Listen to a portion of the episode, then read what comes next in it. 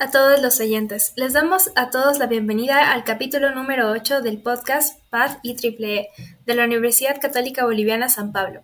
Yo soy Jocelyn Calderón, vicepresidente del capítulo EMBS.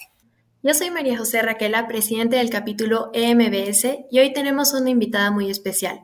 La invitada de hoy es bioquímica titulada por excelencia de la Universidad Mayor de San Andrés, con maestría en ciencias biológicas y biomédicas, gracias a la beca conferida por la Agencia Sueca del Desarrollo Internacional, además que cuenta también con un diplomado en educación superior.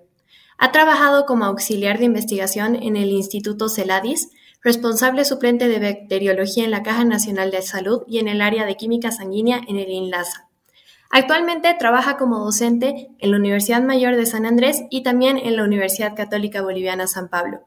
Participa también como tutora en iGEM Bolivia y es miembro activo de la Organización para Mujeres en Ciencia para el Mundo en Desarrollo.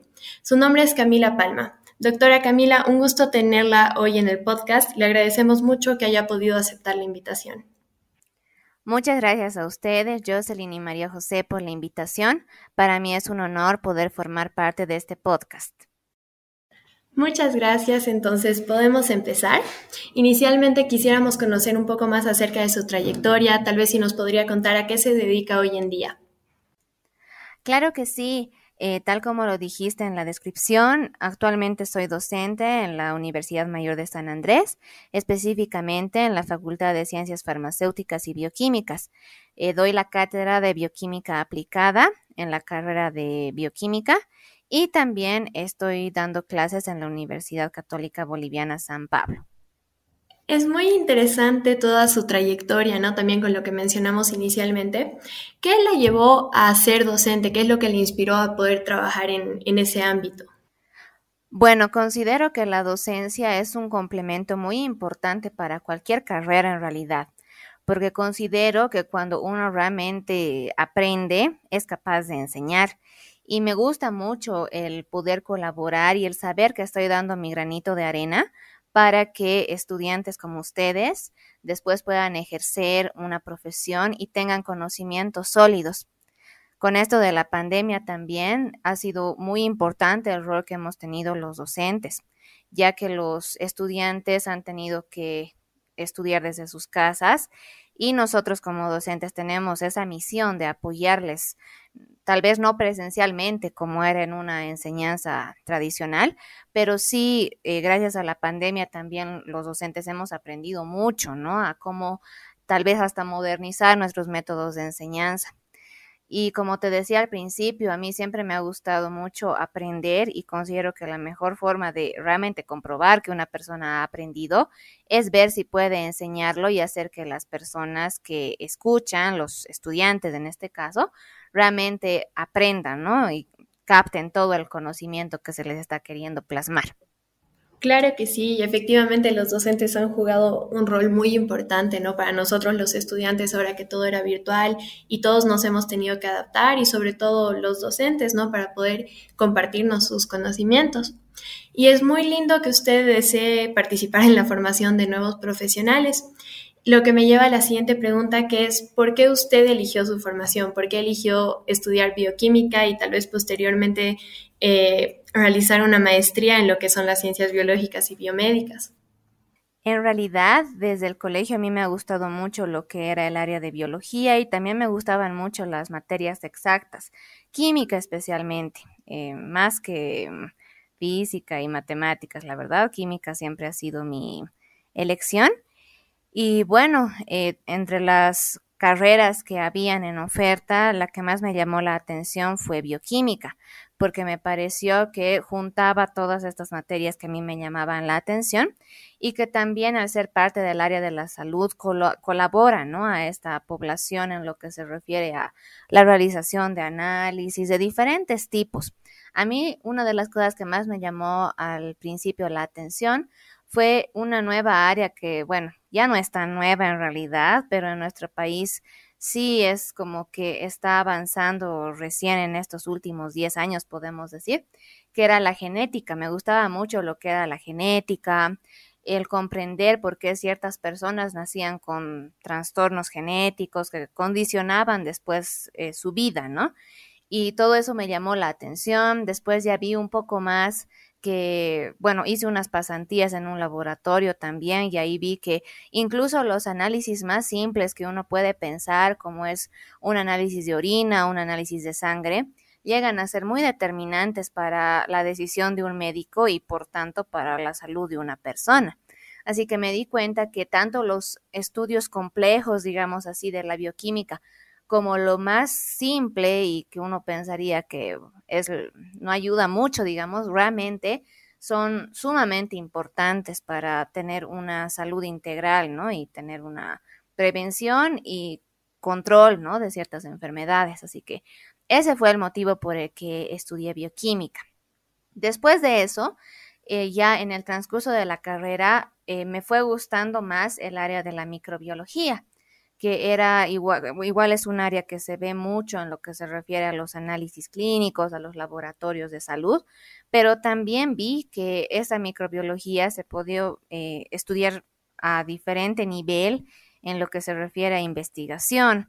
Eh, por ejemplo, hablando de la aplicación de microorganismos a obtener ciertos productos de interés alimenticio, farmacológico, industrial, incluso para remediar el medio ambiente. Todas esas cosas me hicieron dar cuenta que la microbiología era más que solamente el estudio de los malos que nos causan enfermedades, sino que también habían otras facetas. Por ese motivo también em, siempre, pero yo he tratado de inclinarme a investigación en salud, eso también es, es verdad.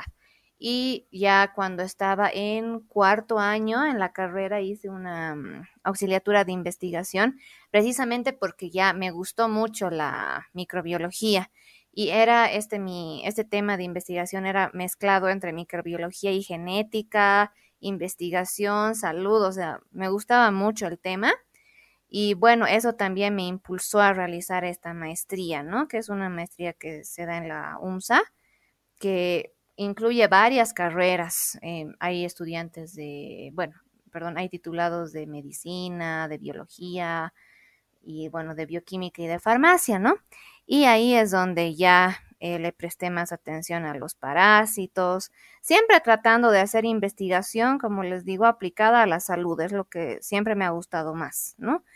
Y ya a partir de eso Después, por ejemplo, he estado he hecho un diplomado en educación superior, porque como te comenté, eh, me gustaba mucho eso de enseñar y es también un requisito para dar clases, así que he hecho eso y siempre hay cosas, ¿no? Poco a poco de ir actualizándose, hay diplomados, he hecho igual un diplomado en biotecnología y bioinformática para siempre aprender más, ¿no? Porque como les decía, la microbiología, por ejemplo, es un área tan grande, la verdad es el área que más me gusta, que se puede estudiar desde diferentes ópticas, o sea, realmente una cosa, en mi caso, ha llevado a la otra. Un gusto ha desencadenado, ha desencadenado una determinada decisión de tomar un determinado curso, diplomado o maestría, ¿no? Siempre, pero en torno a eso, a microbiología e investigación en salud. Claro, es muy, muy interesante la formación que, llevó a cabo NoDoc y como usted mencionaba, las áreas en las que uno puede especializarse son muy amplias y uno va descubriendo lo que le va gustando a lo largo de su carrera, a lo largo de la formación, tal vez en algunas pasantías, en algunos pequeños trabajos. Es muy importante ir conociendo los diferentes ámbitos que uno puede, puede llegar a, a encontrar ¿no? en su carrera. Y también es muy importante, creo que me parece muy interesante todo lo que hice, pero algo que me encanta rescatar de usted es que siempre ve el provecho que puede sacar la sociedad acerca de lo que estamos aprendiendo, ya sea por la transmisión del conocimiento o también las aplicaciones ¿no? que podemos poner de las ciencias y la ingeniería a la salud. Y en todo esto que nos comenta, también le quería preguntar si es que, digamos, encadenó todo lo de la maestría y sus diplomados apenas finalizó la carrera. Sí, o sea, en realidad em, siempre es un proceso, ¿no? Porque eh, cuando digamos, uno ya se va dando cuenta de las materias que le gustan, más o menos qué es lo que quiere hacer, porque todas las carreras tienen áreas, ¿no? Eh, por ejemplo, en bioquímica hay área, digamos, no sé, industria, área medio ambiente, área salud, ¿no?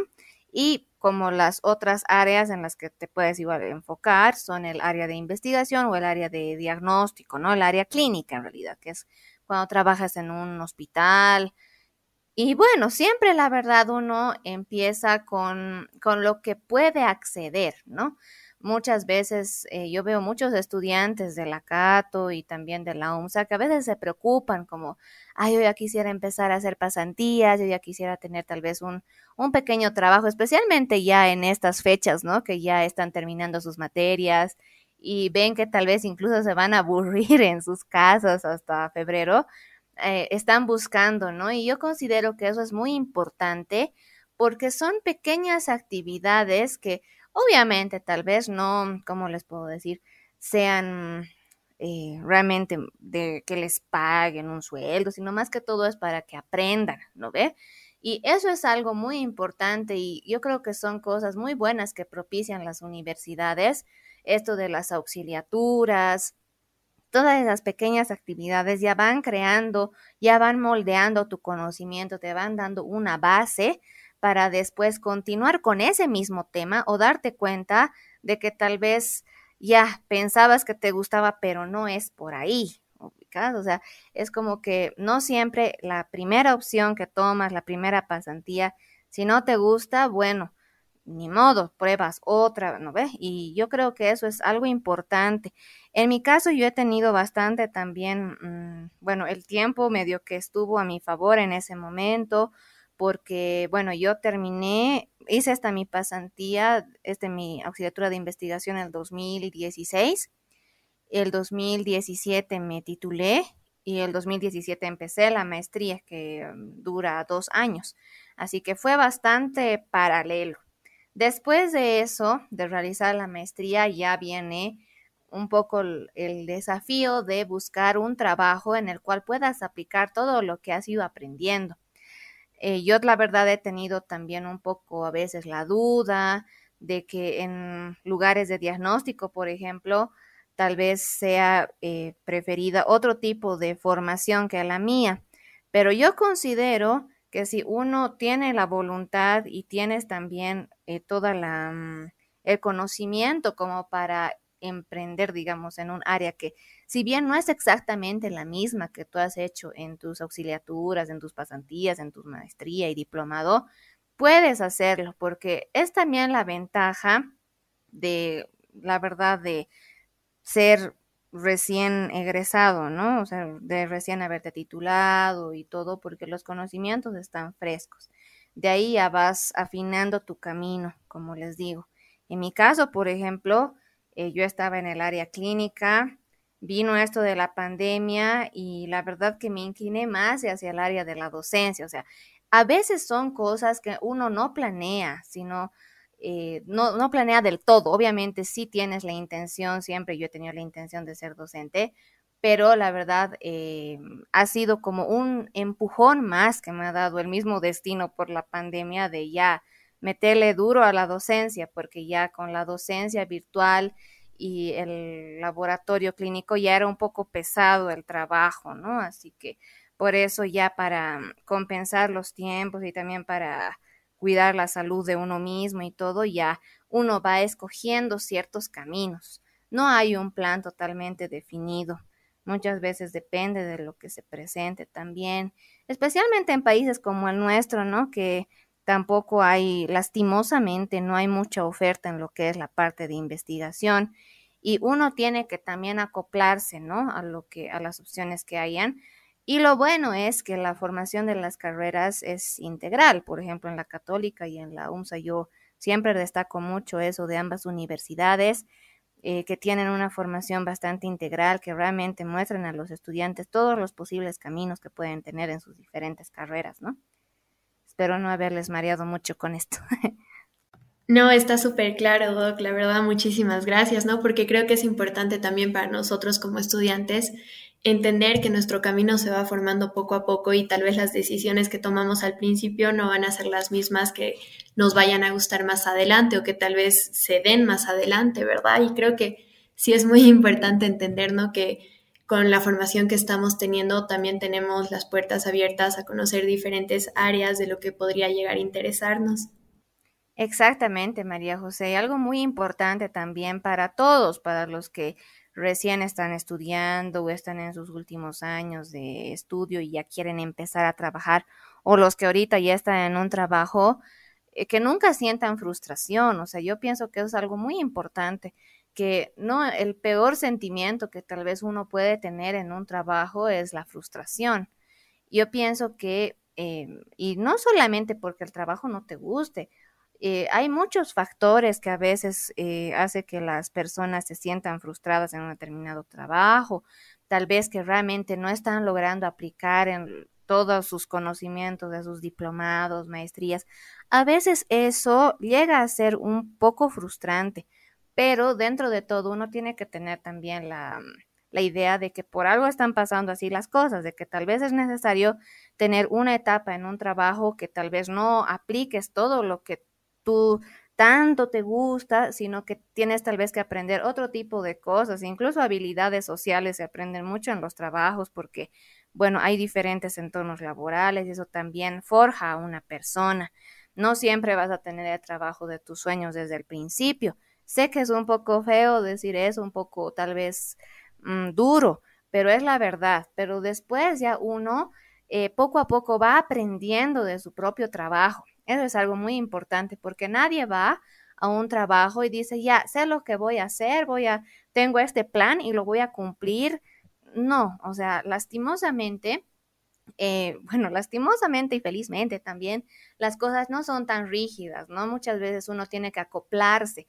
Por ejemplo, en esto de la pandemia, claro ejemplo, era el primer semestre que yo estaba dando en la Universidad Católica, el 2020 justo ustedes han sido mis estudiantes. Y bueno, yo al principio tenía todo planificado, que así iban a ser mis clases, mis diapositivas, voy a avanzar cada día hasta tal lugar, les voy a hacer pasar a la pizarra, etcétera, etcétera. Vino la pandemia y mis planes tuvieron que cambiar, ¿no? Así que a partir de eso, bueno, yo también tuve que cambiar todo, no solamente yo, sino todos los demás docentes, por ejemplo, y acoplarnos a una nueva situación que no dependía de nosotros, era una situación irremediable en ese momento, que ya qué podíamos hacer, no podíamos decir no, o sea, yo cumplo mi plan de inicio y no me importa, ¿no ves? Sino que siempre hay situaciones así a veces en la vida que te hacen acoplar o cambiar ciertos planes previos que tenías, ¿no? Y eso es lo bonito de ya cuando trabajas y cuando ejerces en realidad que ahí pruebas realmente no solamente tu capacidad en las materias de que de enseñar química orgánica o de enseñar bioquímica aplicada, sino de sobrellevar ciertas situaciones, de plantearte nuevos retos a ti mismo, de decir, voy a probar esto, a ver cómo les va a mis alumnos con esto, o voy a probar esto, a ver, tal vez funciona mejor o peor, y si funciona peor, vuelvo. O sea, siempre hay que tener esa capacidad de amoldarse, una capacidad de cambio, es muy importante. Claro que sí, como usted nos decía, eh, muchas veces me imagino que dentro del área laboral las cosas no siempre son como uno imagina al principio, pero lo importante es irse adaptando y aprender cosas en el camino.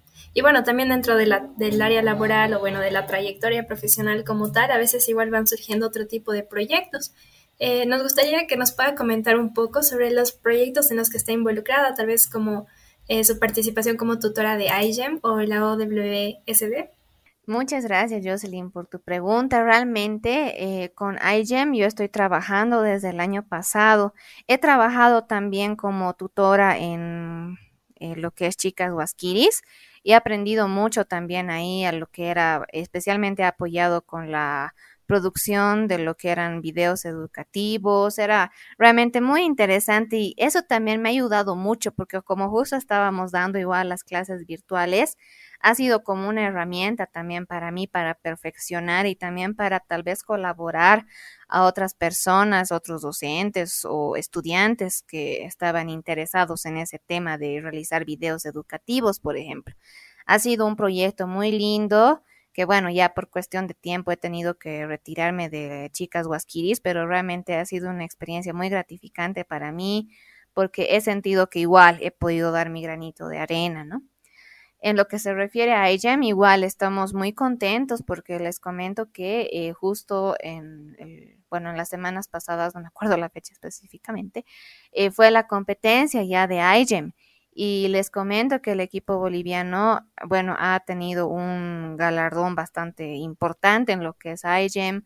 Han ganado algunos premios en lo que se refiere especialmente a Human Practices, donde estaba, por ejemplo, también esto de los videos educativos en idiomas nativos. Ha sido muy interesante el trabajo que se ha realizado con ellos. Igual los he tratado de apoyar. Hemos hecho una sección de Covaigem. Ese es un proyecto igual, proyecto eh, grupal, pero empezó más como un proyecto personal, la verdad. Eh, el año pasado, justamente por agosto, empezaron a surgir esto de las vacunas y yo empecé a investigar más, creé mi canal de YouTube, estuve dando algunas charlas precisamente para informar lo que es esto de las vacunas contra el COVID y su importancia. Ese es un proyecto personal que después ya se volvió más grande porque involucramos un poco a los de AEGEM también. Así que en eso también he estado y me gusta mucho, la verdad. A veces por cuestión de tiempo uno descuida un poco esos proyectos personales que uno tiene, pero siempre está ahí, siempre está ahí la intención de colaborar en ese sentido con lo que es la eh, divulgación científica, ¿no? De toda esta información que a veces es un poco complicada de entender para la población en general, pero la verdad que me, me gusta mucho hacerlo.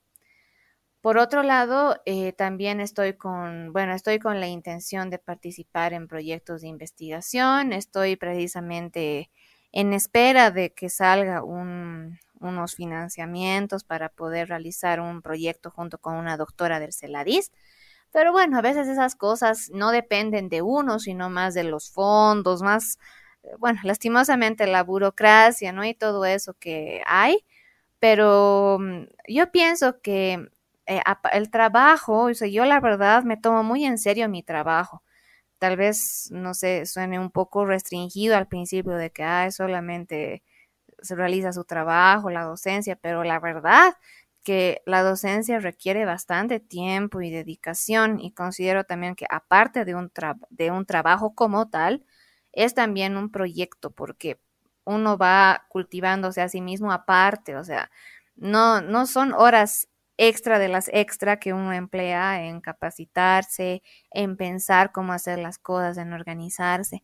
Así que mm, considero eso. Yo la verdad estoy muy feliz porque realmente me, me siento realizada en ser docente porque todo, o sea, no, no es algo que me cansa ni que me aburre, es como que todo el tiempo trato de, de buscar nuevas alternativas para los chicos, para que aprendan mejor, y por eso lo considero un trabajo y un proyecto al mismo tiempo. Wow, primero que nada, bueno, felicitarla por todo, todos los logros que ha realizado también a su equipo, en especial el de AGEM. Eh, me alegra mucho conocer que un equipo boliviano ha tenido galardones a nivel internacional. Me parece algo muy importante que también debe ser bastante difundido. Y bueno, felicitarla por todos esos logros. Y bueno, también como usted decía, eh, el ser docente es todo un proyecto porque realmente necesita de mucho tiempo, en especial cuando alguien como usted se toma muy en serio el trabajo. Y bueno, yo como estudiante también lo he podido comprobar. Y bueno, hablando de la docencia, tal vez como proyecto, creo que también nos gustaría saber ¿Qué es lo que más le gusta de ser docente? ¿Qué es lo que realmente la motiva cada día? Wow, lo que realmente a mí me motiva de ser docente, Jocelyn, es saber que los, o sea, ver en sus rostros que se ha entendido lo que he tratado de explicarles. Es como que yo les doy un conocimiento, les explico algo y después no solamente veo en sus caritas, han entendido, sí, no, no solamente eso, sino después verlos con inquietudes, eh, después que no sé, que termine la clase, se me acerquen y me digan, doctora, ¿y esto cómo podría ser entonces en base a lo que nos ha explicado? ¿O qué más podría leer? O sea, a mí lo que me llena de la docencia es saber que he logrado encender una llamita en su cerebro, ¿no? Un, un foquito que diga, oh, eh, lo que me gusta de la docencia es eh, lograr un impacto positivo en los estudiantes y saber que ellos no van a solamente rendir el examen y ya, sino eh, estar consciente de que los chicos son capaces de utilizar esos conocimientos para resolver algún problema, ya sea en un laboratorio, en una industria o en la sociedad, ¿no? Eso es lo que me gusta de ser docente, el saber que ese conocimiento que les estoy dando ellos lo van a poder aplicar y que les interesa y que siempre quieren saber más. Eso es algo que me gusta mucho de la docencia.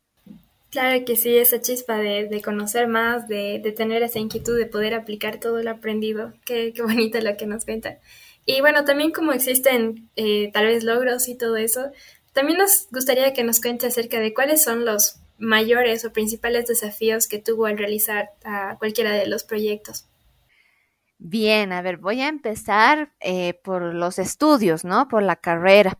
Siempre una carrera es complicada porque demanda bastante tiempo, tienes a veces que dejar de lado salidas con tu familia, con tus amigos, con tu pareja, por estudiar y hacer tus tareas. Y bueno, eso también yo creo que es un desafío que todos los estudiantes tienen, ¿no? El dejar un poco de lado sus gustos. Yo un desafío personal que he tenido, la verdad, en lo que es el estudio en mi carrera, ha sido los horarios. Porque eh, lo que pasa es que, bueno, en mi carrera en bioquímica, bueno, cuando era presencial, ahora en ese sentido es más sencillo, pero cuando todo era presencial, era estar desde las 8 de la mañana hasta las 8 de la noche en la universidad y eso a mí me ha dificultado mucho el aspecto de mi alimentación, porque bueno, yo siempre la verdad he tenido problemas con comer en la calle, por siempre me, me caía mal, la verdad. Así que yo he tenido que idearme formas junto con mi mamá, que la verdad siempre me ha ayudado en ese sentido, de que ella me lo podía llevar la comida. y Yo terminaba a veces comiendo en las gradas de mi facultad porque no había dónde. Eh, el comedor estaba lleno, las aulas estaban con estudiantes, yo tenía hambre, tenía clases 15 minutos después, así que tenía que comer en las gradas para estar despierta y bien hasta la noche que me quedaba. Ese es un desafío importante, ¿no? Que, mm, bueno, por diferentes motivos yo no, nunca he podido eh, durante mi etapa de estudiante, tanto en la licenciatura como en la maestría, ir al, no sé, al, a la cafetería y comer ahí, porque la verdad me causaba mucho daño. Así que ese ha sido un desafío también, aparte de, de evitar, ¿no? O sea, de eh, saltar ciertas distracciones que tal vez uno podría tener. Ese ha sido un desafío bastante grande. Después también, como te digo, ya una vez que salí, que terminé la maestría, eh, siempre es, ¿no? Un desafío. El, primer trabajo siempre es como un desafío, como decir, ya, ahora aplicaré todo lo que he hecho. Y a veces uno no aplica realmente todo lo que ha aprendido, sino tiene que aprender cosas nuevas que no te han enseñado en la universidad. Así que por eso yo también pienso que es bien importante que los docentes también hablen un poco de estas cosas, no solamente se rijan al libro, porque muchas veces en el trabajo uno dice, ¿y por qué no me han enseñado esto en la universidad? Así, porque, bueno, eso también es difícil porque en cada trabajo, cada reactivo, cada equipo a veces es distinto, así que uno tiene que irse acomodando, ¿no? Son desafíos en realidad que uno va presentando, no más que dificultades. Claro, y creo que es de mucho provecho para todos, ¿no? No solo conocer los logros o la trayectoria de alguien, pero también conocer los desafíos para aprender a adaptarse y saber que es normal tener estos desafíos, ¿no? Que nosotros tenemos que aprender a superarlos y nos pasa a todos. Y la verdad, Doc, usted es una gran profesional, además una gran persona, y eso nos consta por experiencia personal.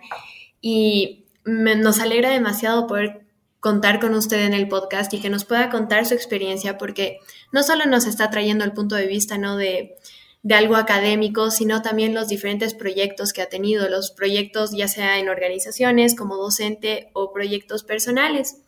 Entonces nos gustaría también saber si es que tiene alguna expectativa acerca de alguno de estos proyectos en particular o tal vez algún proyecto a futuro que, en el que ya esté pensando. Está bien, María José. En realidad, eh, yo pienso, bueno, lo que estoy esperando también, la verdad es que tal vez el próximo año ya se dé esto de la oportunidad en investigación para que también junto con la docencia yo pueda eh, continuar mi formación y mi seguir aumentando lo que es mi experiencia en investigación, es lo que más me gustaría. Eh, después, en lo que se refiere a mis ah, proyectos personales, como esto de las vacunas, por ejemplo, igual planeo eh, tal vez em, aumentar un poco mi contenido en lo que se refiere a esto de las vacunas y tal vez no solamente restringirme a YouTube, sino estaba pensando tal vez en pasar a otras plataformas como TikTok o no sé, plataformas que tengan llegada también y dar cursos, o sea, a mí me gusta mucho dar cursos de microbiología, me gustaría mucho también dar esta materia, microbiología, estoy con bioquímica aplicada, que igual me gusta muchísimo porque es todos los procesos bioquímicos del ser humano, de las plantas aplicados, como ver ya qué aplicación tiene, digamos, mm, una determinada vía en la cura de una determinada enfermedad o en algún proceso de mm, eliminación de la contaminación del agua, digamos. Eh, me gusta siempre eh, indagar más en estas cosas, ¿no? tengo esa, esa perspectiva de siempre enriquecer cada vez más mis clases con eh, información novedosa y también mi contenido de YouTube, como les digo, tal vez ya no restringirme solamente a las vacunas, sino tal vez hablar más de microbiología en general o de química orgánica, cosas así que hagan que no solamente yo em, aprenda más incluso, sino que mis estudiantes y mis oyentes también aprendan ¿no? y asimilen esa información. Esos son mis principales objetivos, tal vez a mediano y corto plazo, ¿no? Objetivos a largo plazo ya se verá conforme a cómo avancen los de corto y mediano. Claro que sí, realmente son muy buenos planes y van a ser seguro muy útiles para todos. Entonces, bueno, le deseo todo el éxito con todos los planes y los objetivos para que pueda cumplirlos, que estoy segura que lo hacer. Y finalmente quisiéramos eh, que usted tal vez pudiera dar algún consejo a todas las personas que en este momento le están escuchando y que tal vez tienen alguna duda sobre esta área o sobre más o menos toda la trayectoria que, que usted ya ha realizado. ¿Qué consejo les podría dar? Muy bien, Jocelyn. A ver, yo lo que les podría aconsejar es que siempre den lo mejor. O sea, yo pienso que nadie que ha dado siempre lo mejor de sí en cualquier cosa se ha arrepentido nunca.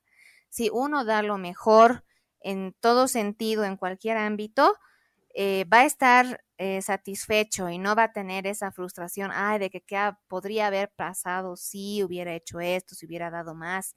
No, siempre hay que tratar de hacer las cosas lo mejor posible y nunca postergar las cosas, o bueno, en, en, preferencia, ¿no?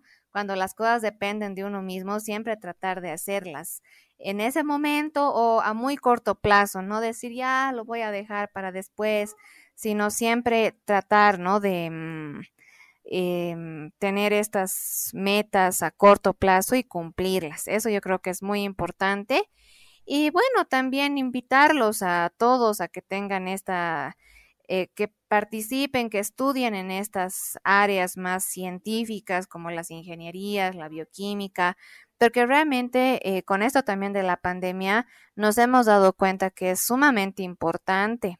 A veces se les daba más importancia a lo que son las tal vez carreras más eh, sociales, más políticas, no sé, pero em, es importante también em, abrir los ojos a estas carreras que nos dan soluciones tangibles a problemas de la sociedad, ¿no? Y es, bueno, decisión de cada uno, pero como siempre, en la carrera que sea, dar lo mejor de uno y no postergar nunca.